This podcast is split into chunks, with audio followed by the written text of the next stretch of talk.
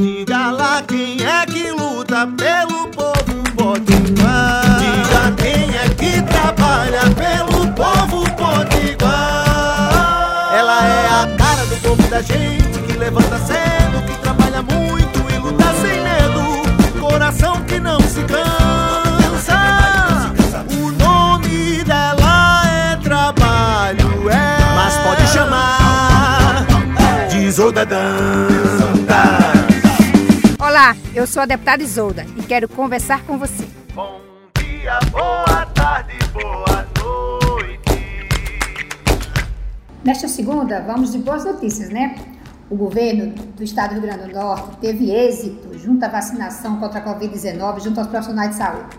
E agora parte para uma segunda etapa, em conjunto com o Conselho de Secretarias Municipais de Saúde e a CESAP, para eh, alcançar todos os idosos. Cada município, a partir de uma orientação da Secretaria de Saúde, eh, constrói um cronograma né, de imunização dos idosos, que é uma fase muito importante, porque os nossos idosos são pessoas muito especiais que precisam de imediato serem protegidos né, desse vírus tão danoso que está entre nós. Mossoró recebeu 1.470 doses da vacina, recebeu inclusive hoje.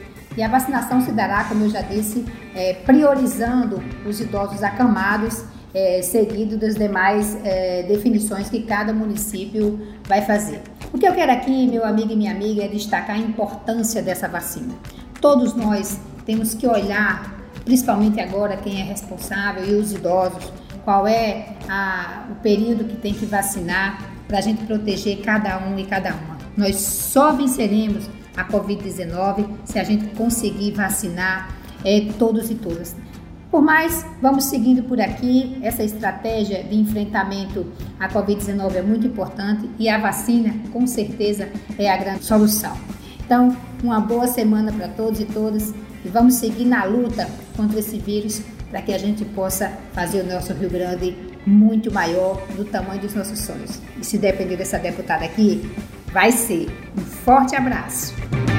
Isolda.